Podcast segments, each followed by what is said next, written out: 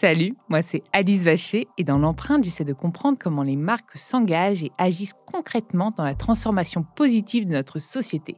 Mon objectif est simple, décortiquer et mettre en lumière les initiatives sociales et environnementales des entreprises pour vous inspirer et vous éclairer sur ces sujets. Allez, c'est parti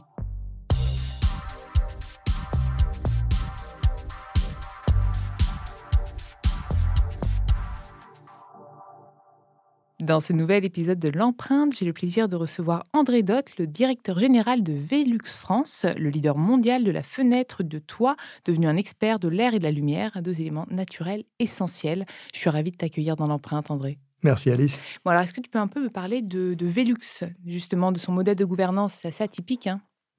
Alors oui, c'est très atypique. Euh, en France, en tout cas, c'est un modèle qui est beaucoup plus courant euh, dans les pays nordiques, au Danemark en particulier. On est une entreprise danoise qui a été créée en 1941 par un ingénieur danois qui s'appelait Willum K. Rasmussen. Heureusement que c'est toi qui le prononce. et qui a, qui a marqué cette entreprise, puisque c'est lui qui a eu l'idée, au début de la Seconde Guerre mondiale, besoin de logement au Danemark, euh, difficulté de trouver des matériaux, et donc il va avoir cette idée d'aménager l'espace sous les toits pour en faire des espaces à vivre sains, et à, moindre, moindre coût. Et donc tout est parti de là. En 64, Velux France est, créé. donc un constat à peu près équivalent. On est au milieu des 30 glorieuses en France. On est au milieu du bébé boom. Avec première filiale? Premier... Non, c'est pas tout à fait la première filiale. On est parmi les premières filiales, mais on n'est pas la première. et le constat est le même. Il faut trouver des mètres carrés à moindre coût. Il y a des enjeux de santé publique à ce moment-là aussi. Et donc, Velux se lance sur le marché français en 1964. En 1965, pour arriver à ta question, euh, le, fondateur, qui est toujours à la tête de l'entreprise, écrit ce qu'il appelle le, le modèle compagnie, ce qu'il veut que l'entreprise Velux soit, et on retrouve ce qu'on trouve aujourd'hui dans les entreprises à mission, dans tout ce qu'il écrit à ce moment-là. Et en 71, il crée euh, les premières fondations. Donc, il gère sa succession, en fait, et euh, il met l'entreprise Velux dans les mains de fondations, dont le but est, de, comme toute entreprise à but non lucratif, de reverser chaque année 80 euh, à 90 des bénéfices de l'entreprise, des bénéfices qui sont générés par Velux, à des œuvres philanthropiques. Donc il y a la gérontologie, l'environnement, 80 à 90 Absolument. C'est énorme. Ces dernières années, on verse entre 150 et 200 millions d'euros par an à des œuvres. Et depuis, depuis, la, depuis la création de ces fondations, c'est plus de 2 milliards d'euros qui ont été distribués. Et en France, on est plutôt axé sur le, mécénat, la restauration de, de, monuments historiques. Et donc, à ce titre, on a, on a contribué à la restauration des vitraux de la Sainte-Chapelle, à la restauration de l'hôtel de la Marine, au couvent de la Tourette à, Lyon, une, une, des dernières œuvres de, Le Corbusier. Voilà, donc c'est l'axe qu'on a choisi pour le, pour le marché français. Et donc, effectivement, c'est un modèle, encore une fois, qui est assez courant dans les pays nordiques, mais pas trop chez nous en France, et qui, euh, qui a joué un rôle important dans, dans ma décision de rejoindre Velux il y a à peu près 4 ans. J'allais justement te demander ouais, pourquoi tu avais décidé, mais j'imagine, là, quand tu me dis tout ça, euh, moi, j'ai presque envie de venir bosser. Hein. Euh, alors, moi, j'ai pas fait beaucoup d'entreprises dans ma carrière, j'en ai fait trois. dans les trois cas, c'était, si, si, je suis parti de, dans ces entreprises-là, c'était parce qu'il y avait des marques et parce qu'il y avait des produits très très forts. Et, j'ai toujours aimé les produits que j'ai vendus dans ma, dans ma carrière et dans ma vie. Et, les marques permettaient de, de, de, faire un travail de fond sur, sur, sur, tout ça. Donc, je l'ai retrouvé chez Velux et c'est ça qui m'a tiré au premier abord chez Velux. Et il y a eu effectivement ce petit supplément d'âme, ce sens, comme diraient les, des plus jeunes générations aujourd'hui. J'en fais plus partie, mais mais à 55 ans, puisque quand j'ai rejoint Velux, j'avais 55 ans, euh, la recherche de sens, c'est important aussi. Et, euh, c'est à 55 ans chez toi qu'elle s'est matérialisée déjà euh, avant et, finalement? Alors, si tu veux, je, je, suis rentré pour les produits et les marques et je suis resté dans cette entreprise assez longtemps finalement, 8 ans dans ma première, 22 ans dans ma deuxième par rapport aux équipes et par rapport aux, liens que j'ai pu tisser avec, les, avec, avec mes équipiers, avec mes, mes, collègues et aux valeurs qui étaient dans ces entreprises. Ce qui m'en a fait partir, c'est justement m'a donné ces valeurs dans lesquelles je ne me retrouvais pas. Et encore une fois, ce qui m'a fait adhérer euh, à Velux, c'est ce, ce, sens supplémentaire où on se dit euh, au quotidien, quand on travaille, quand on passe ces quelques heures au travail tous les jours, que 80-90% de ce qu'on fait, bah, il, va, il va repartir, ça va repartir dans la société autour de nous. Et ce petit supplément-là, encore une fois, quand on a le plus gros de sa carrière derrière soi, c'était important pour moi. Et concrètement, c'est quoi les valeurs de la marque? Il doit y avoir au moins des, des, bah, des, sujets qui se dégagent quand même. Ben on a, on a, les, on a des, des, valeurs fortes autour des notions d'équité, mais ces valeurs, on peut les retrouver dans beaucoup d'entreprises. Hein. Quand tu mmh. vas sur des sites internet, tu vas, tu vas retrouver ces valeurs-là. Mais je crois pouvoir dire que chez Velux, on les porte véritablement. Il y a les notions d'engagement, il y a les notions d'équité, les notions de diversité, euh, de courage aussi dans ce qu'on fait. Et il y a, et ça c'est un petit peu plus récent, euh, mais on en reparlera sans doute un petit peu plus tard dans nos, dans nos échanges, euh, une orientation vers le consommateur final qui est de plus en plus, de plus en plus forte chez nous. Mais, mais, mais encore une fois, au quotidien, ce qu'on vit beaucoup, c'est ces valeurs d'équité, de solidarité. Parmi toutes les fondations que j'ai citées, il y a une fondation qui est la fondation employée. Donc là aussi, c'est pareil, une partie des bénéfices de l'entreprise va à cette fondation employée qui, comme son nom l'indique, est là pour aider des employés présents ou des employés qui sont partis à la retraite et qui font face à des, incidents, à des accidents de la vie, qui ont un deuil, qui ont un problème de santé, qui ont un problème, ou, tout simplement qui ont besoin d'aide pour euh, envoyer leurs enfants faire des études, etc. Et donc la Fondation employée, elle est là pour aider ces, ces personnes-là à, à, passer au travers de tout ça. Euh, et, justement, avec bah, bah, ce qui se passe actuellement et l'accélération bah, des, prises de conscience en matière d'environnement, justement, Velux prend tout son sens, encore un nouveau sens, mmh. euh, et s'inscrit dans la durabilité, dans l'habitat durable. Est-ce que tu peux me repréciser ce qu'est l'habitat durable selon toi? Alors, euh, je vais te répondre avec deux casquettes. Donc, je suis là au titre de, de Velux, mais je suis aussi président d'une association qui s'appelle Promotois, qui, comme son nom l'indique, est là pour promouvoir le toit. Euh, donc, euh, on fait partie de cette association qui a été créée en 2005 avec six autres industriels français qui fabriquent des produits pour le toit, des, tuiles, des panneaux solaires, des fenêtres de toit, etc. Euh, donc, pour nous, l'habitat durable dont tu parles, c'est quelque chose d'assez simple, mais encore faut-il le, rappeler et le, rabâcher, surtout au moment où, on a des enjeux fondamentaux en termes d'environnement c'est un habitat qui remplit toutes les conditions sur non seulement le système de chauffage et de production d'eau chaude sanitaire, et ces dernières années, on a surtout parlé de ça. Quand on regarde les dispositifs gouvernementaux sur ma prime rénov, on est surtout sur du changement des systèmes de chauffage, où on va basculer une chaudière à gaz vers des systèmes de pompe à chaleur. mais on a eu un peu tendance à oublier les cinq autres postes d'un parcours performant euh, d'innovation, de, d'isolation. Euh, Innovation aussi. d'innovation énergétique, qui sont les murs, qui sont tout ce qui est menuiserie, fenêtres, etc., qui sont le plancher, qui sont le toit, euh, et donc, je l'ai dit, chauffage, production de choses sanitaires et ventilation. Donc, un, un logement performant, c'est un logement qui va avoir eu un parcours de rénovation complet sur les six postes que je viens de citer euh, pour lui permettre de sortir de ce statut des passoires énergétiques dont on parle. Dont Surtout que le toit, c'est 30% des déperditions, c'est le numéro un. Je sais parce que j'ai fait ce matin une, un mémo à mes, à mes abonnés. Absolument. 30% des déperditions énergétiques se font par le toit. Et d'une manière générale, le bâtiment, c'est euh, 30 à 40% des consommations énergétiques au niveau européen, au niveau français. C'est euh, plus près de 30% aussi des émissions de gaz à effet de serre. Donc là, il y a un enjeu. Et économiquement aussi, puisque c'est des vu, vu, le prix de l'énergie, ben, euh, c'est des économies d'échelle pour les. Euh, Absolument. Le, bâtiment, on a, on a un triple enjeu. On a un enjeu social. En Europe, on a 50 millions de ménages qui sont dans, dans des passoires énergétiques et donc financièrement, c'est pas c'est pas tenable. On a un enjeu climatique on vient de parler des économies d'énergie qui vont être liées à l'isolation de ce, bâtiment.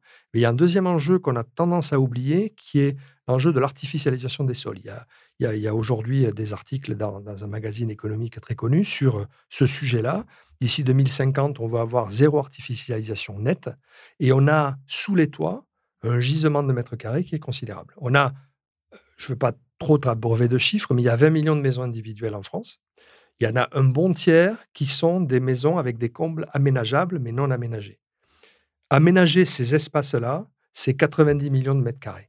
Donc on a, comme en 1941 quand l'entreprise a été créée, comme dans les années 60 quand Velux France a été créé, on a un gisement de mètres carrés qui est disponible sans aller chercher du foncier, sans artificialiser les sols. Et donc là, c'est, à notre sens, en tout cas, un enjeu environnemental qui est, considérable. Et la troisième urgence, elle est sanitaire. Et ça aussi, on a tendance à l'oublier. Mais l'air frais et la, lumière naturelle sont extrêmement importants pour la santé, pour notre santé au quotidien. Et aujourd'hui, un Européen sur cinq vit autour de lui, dans son, dans son logement, avec des risques, que ce soit liés à l'humidité, à la moisissure, au bruit euh, ou à l'absence totale de lumière. Et donc, là aussi, cet enjeu euh, sanitaire est extrêmement important. Et justement, comment Velux répond à ces enjeux? Alors, tu me parlais de lumière et d'air, donc je vois bien. Euh, on y répond en essayant d'influencer autant que faire se peut les pouvoirs publics pour essayer de. Encore une fois, quand on dit il faut s'occuper de la toiture, il y a 6 millions de logements où il n'y a pas de fenêtre de toit, où il n'y a pas de comble aménageable. C'est pas obligatoire, ça, la fenêtre de toit? Non, parce que si tu veux, sur les 20 millions de maisons individuelles dont je te parlais, ah tu en as 6 millions avec des combles aménagés, 6, 7 millions avec des combles aménageables, et tu as soit des toits plats, soit des combles dans lesquels tu ne peux pas. Donc, tu vas les isoler tout simplement, tu vas pas mettre de fenêtre de toit. Donc, pour répondre à ta question, on essaie d'influencer les pouvoirs publics avec la petite position qu'on a pour, pour leur dire ce que je suis en train de te raconter. N'oubliez pas les autres parcours d'une rénovation performante. Et il semble que les pouvoirs publics, quand on écoute les dernières déclarations, s'orientent vers ça. Donc soyons, soyons positifs par rapport à ça. Ils ne vont, pas avoir le choix de toute façon à un moment. Va falloir aider tous ces logements, va falloir aller dans ce sens-là aussi. On, le croit, mais si tu veux, il faut juste pas se tromper de diagnostic. Il faut pas croire que en changeant uniquement, parce qu'on a aujourd'hui dans ce que le gouvernement annonce, on a deux, deux piliers qui sont la performance d'un côté et l'efficacité de l'autre. Donc on retrouve dans ce que le gouvernement appelle performance, ce que je suis en train de décrire sur un parcours multi, euh, multi-gestes et multi-postes d'isolation des bâtiments. Et dans la partie efficacité, on est plutôt sur du chauffage bas carbone, donc c'est-à-dire changer des chaudières gaz ou fuel vers de la pompe à chaleur. Il faut juste qu'on ne se trompe pas de diagnostic. L'élément fondamental, il est dans la première partie dont je te parlais. Si tu fais uniquement, si tu changes uniquement ta chaudière à gaz ou, ou au fuel par une pompe à chaleur et que tu fais pas tout le travail autour, c'est comme si tu changeais ta climatisation dans une voiture et que tu roulais les fenêtres ouvertes. Tu vas, tu vas consommer encore un tout petit peu plus d'essence parce que tu vas devoir rafraîchir continu et tu vas, et, tu vas être extrêmement mal dans ton véhicule. C'est exactement la même problématique. Donc, oui, on n'a pas le choix, tu as raison. Il faut juste euh, avoir le bon diagnostic. Donc, je reviens à ta question. Qu'est-ce qu'on fait? On essaie d'influencer et nous, à notre petit niveau, par les produits qu'on apporte, on essaie euh, ben, d'améliorer constamment euh, les, produits qu'on vend, et en termes de caractéristiques techniques, d'isolation, de, de, résistance à la chaleur, de protection contre la chaleur, en développant des accessoires, des stores, des volets extérieurs, en automatisant, c'est-à-dire que euh, aujourd'hui, on est capable, avec son téléphone, de, de programmer la température à l'intérieur d'une pièce. Et donc, quand on va avoir sous les combles une température trop élevée, ben, on va rester cloîtré pendant la journée quand ça va se chauffer trop, on va fermer les volets. Par contre, dès que la nuit va arriver, que la température va se rafraîchir, on va ouvrir automatiquement les volets et on va ouvrir automatiquement les fenêtres. Donc, on va avoir un effet qu'on appelle l'effet cheminée, où tu vas rafraîchir naturellement l'intérieur de ta maison. Donc, c'est juste un exemple, mais c'est ça qu'on essaie de faire au quotidien, d'apporter des produits euh, simples d'utilisation qui répondent aux besoins de euh, rafraîchir l'été, réchauffer l'hiver par la lumière du soleil et par l'isolation naturelle. Et on parle beaucoup, beaucoup d'éco-conception, pardon. Euh, j'imagine que c'est aussi un de vos enjeux pour diminuer euh, cette empreinte. Alors, donc là, là c'est une, question vaste aussi. Ouais, très là, on, rentre dans Velux à proprement parler. dans la diminution. Donc, dans le prolongement de l'entreprise à mission dont je parlais, créé, écrit en 1965, ou en tout cas tout proche d'une entreprise à mission, il était assez logique que Velux soit parmi les premiers à euh, être sensibilisés sur l'impact que nous, fabricants, on a sur, euh, sur la société qui nous entoure.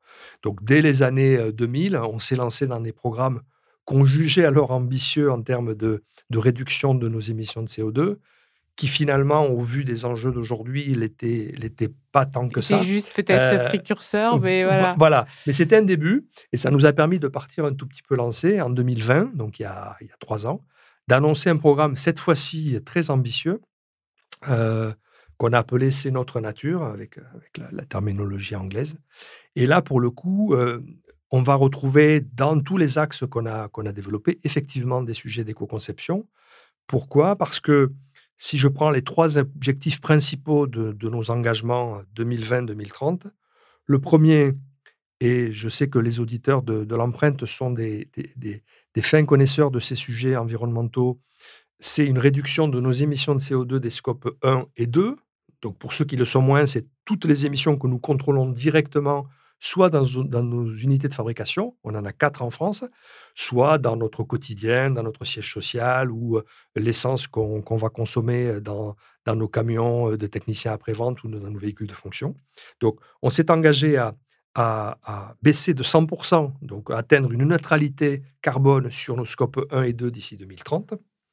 C'est bientôt. Hein. Euh, c'est bientôt, absolument. et c'est pas le plus compliqué des objectifs. Non, c'est le scope 3 le, le plus compliqué, c'est le deuxième objectif. C'est celui-là, il intègre le scope numéro 3. Donc là aussi, pour les non-spécialistes, il y en a peut-être quelques-uns qui écoutent.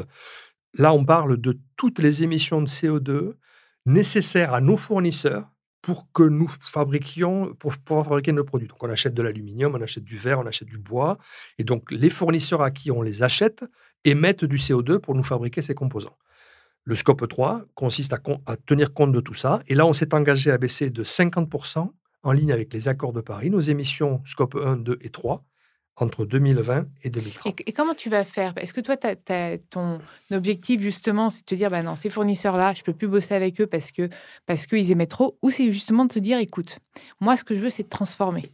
C'est justement que embarquer tout le monde dans la transition et on va te garder, mais il va falloir que tu... Que tu... C'est exactement ça. Ah, c'est génial. C'est l'idée de base, en tout cas. Après, certains suivront, d'autres le suivront pas, mais mmh. on est parti, on, on, a, on a construit avec des organismes tiers... Euh, dont c'est le métier euh, Carbon Disclosure Project, enfin bon, un certain nombre, on a euh, calculé le poids moyen de nos fenêtres en, kilos de CO2. Donc, une fenêtre de toit Velux, en moyenne, hein, quelles que soient les dimensions, c'est 117 kilos de CO2.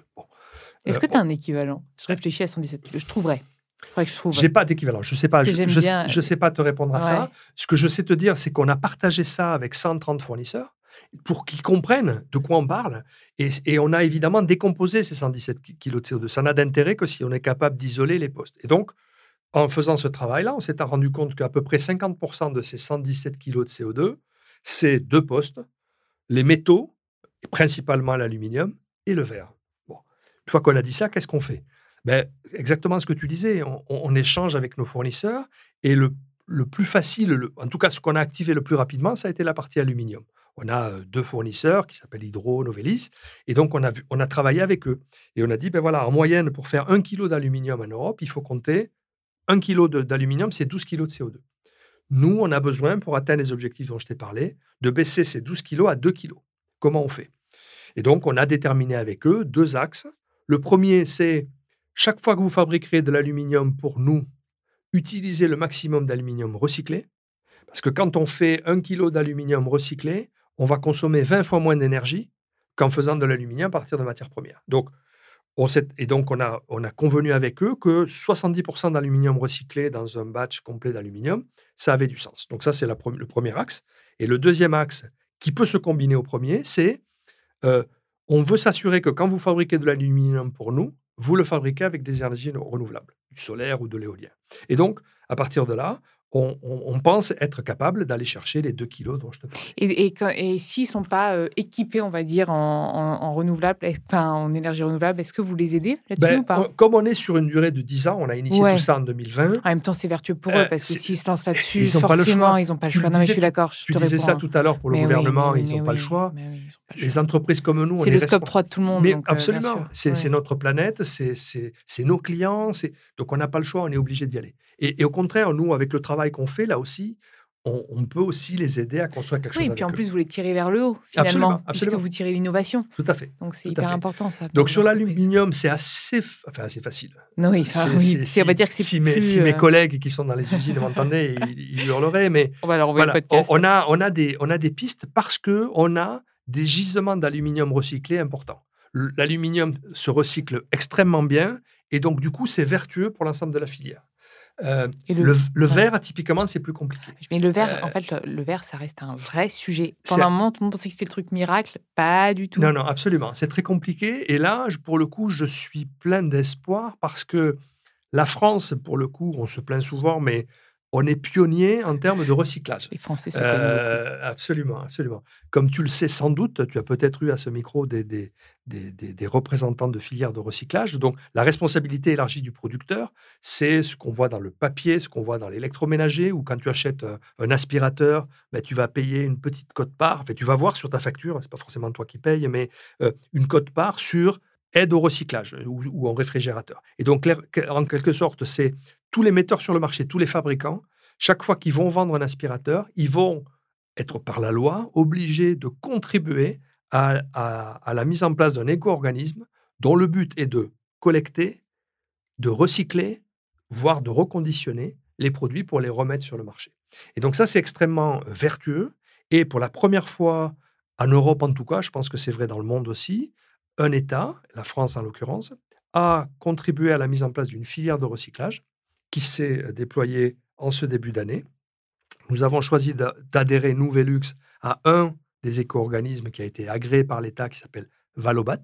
Et donc, à partir ben, d'aujourd'hui, tu as cet, éco-organisme qui va recycler l'ensemble des déchets du bâtiment. Je parle bien de l'ensemble des déchets du bâtiment, l'isolation, les briques, les pierres, les, les fenêtres verticales, les fenêtres de toit.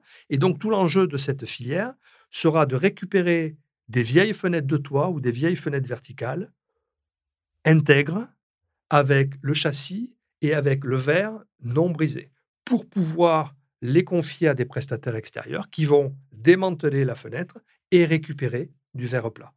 Euh, on parle de, gisements, je crois, si mes souvenirs sont exacts, 200 000 tonnes de verre plat par an qui aujourd'hui partent en déchetterie, sont cassés, sont broyés euh, et donc sont, sont inutilisables. Donc, pour revenir au sujet précédent, pour atteindre nos objectifs scope 1, 2 et 3, on aura besoin de trouver des solutions en termes de verre euh, et baisser nos émissions de CO2 liées au verre. Il y a un troisième objectif, celui-là on le met en dernier parce qu'il a pu prêter à confusion et, et pour nous c'était presque un objectif interne, mais on a, euh, on, s'est pas amusé, mais on a calculé que depuis l'origine, depuis l'année 1941 dont je t'ai parlé, on a estimé que nous avions émis, nous, l'entreprise Velux, 4,5 millions de tonnes de CO2 depuis notre création. Et donc, on s'est donné comme objectif, euh, pour le coup, ça va au-delà de 2030 parce que c'est un peu plus long pour les raisons que tu vas comprendre dans deux minutes. On s'est donné comme objectif en 2041, quand l'entreprise aura 100 ans, d'avoir capturé euh, la totalité de ces émissions de CO2. Donc, on a pris 4,5 millions, c'est le calcul. On a pris un buffer, une sécurité, on a 5,6 millions. Et on s'est dit, pour capturer ça, ben, le meilleur moyen, c'est de planter des arbres de planter des arbres dans des zones hors Europe, dans des zones tropicales. Euh, si on veut avoir en 2041, pour atteindre l'objectif 4 millions d'arbres matures, il faut en avoir planté 10 millions. Et donc, on va construire avec le, on a construit avec le WWF un partenariat pour identifier dans le monde des zones sur lesquelles nous allions faire ce travail-là. Donc, le premier pays qu'on a ouvert, c'était, c'était l'Ouganda. Et on a annoncé ce matin qu'on en avait ouvert deux autres, le Vietnam et Madagascar. Euh, l'idée, c'est que on va planter ces arbres dans ces forêts-là. On va traiter à la fois le sujet de, des émissions de CO2 qu'on va capturer et de la biodiversité. C'est aussi pour ça que ces pays ont été, ont été choisis. Et voilà, et, il n'est pas question de compenser, hein, euh, c'est-à-dire que ces crédits, ces, CO2, en fait, c'est pas pour nous. Justement, finalement, le, tu sais, le terme amuser, c'était presque. C'est que finalement, vous faites ça en plus, dirons-nous. C'est pas, tu parles pas de compensation, etc. Tu me dis, bah en fait, nous, bah, on s'engage parce qu'on a envie, on peut le faire, et autant le faire. Et donc, bah, on choisit de planter des arbres. C'est important aussi pour nos salariés, c'est-à-dire qu'on sent depuis qu'on s'est lancé dans cette stratégie, on sent une, une, adhésion des salariés extrêmement forte. Et, et cette idée que nous, Véluxiens euh, d'hier et d'aujourd'hui, on, on, peut contribuer à notre manière à, bah, au climat, à la planète, à, à ceux qui nous entourent, euh, bah, c'est important pour nous tous. Euh, Est-ce qu'ils peuvent parrainer des arbres d'ailleurs, les salariés? Ce serait euh, pas mal à mettre en place, ça. On, en a parlé, on en a parlé, mais pour l'instant, on n'a pas, on n'a pas lancé. Après, ils voudraient aller le voir, donc ça ira plus du tout sur l'empreinte carbone du scope 1 et 2. Bah, et quelles sont les perspectives alors? Parce que là, tu me parles quand même d'engagement fort. Euh, tu me parlais 2041, donc ça c'est pour les armes. Mais euh, en réduction, tu m'as dit neutralité carbone 2030 Neutralité carbone, scope 1 et 2 2030, et moins 50% scope 3 2030 aussi. Donc voilà, ça c'est les perspectives euh, en, en termes de CO2.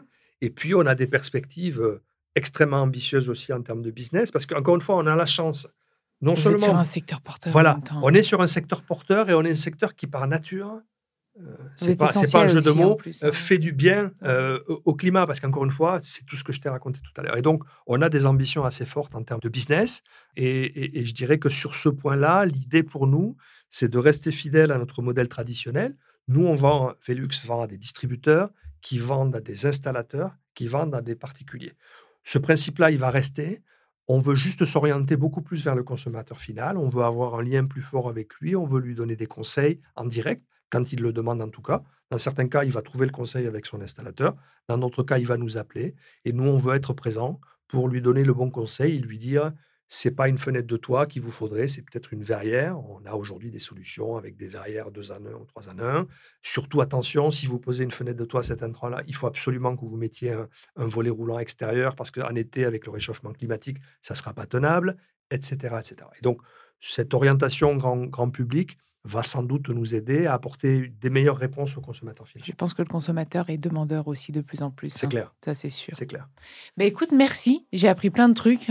J'étais ravie de, de, t'avoir dans le En plus, tu as fait euh, plein de plein d'explications pédagogiques sur les scopes. Donc, euh, bah, c'était peut-être inutile, mais on pourrait presque les extraire, tu sais, et en faire des, petits teasers parce que c'est hyper intéressant. Merci beaucoup d'être venu dans l'empreinte. Merci. Merci à vous d'avoir écouté cet épisode. Vous pouvez retrouver l'ensemble des épisodes sur toutes les plateformes de podcast. N'hésitez pas à liker, partager, mais aussi commenter le podcast. Un grand merci pour tous vos retours d'ailleurs. Nous les lisons avec intérêt et ils nous sont très utiles pour continuer à nous améliorer. À très vite dans l'empreinte.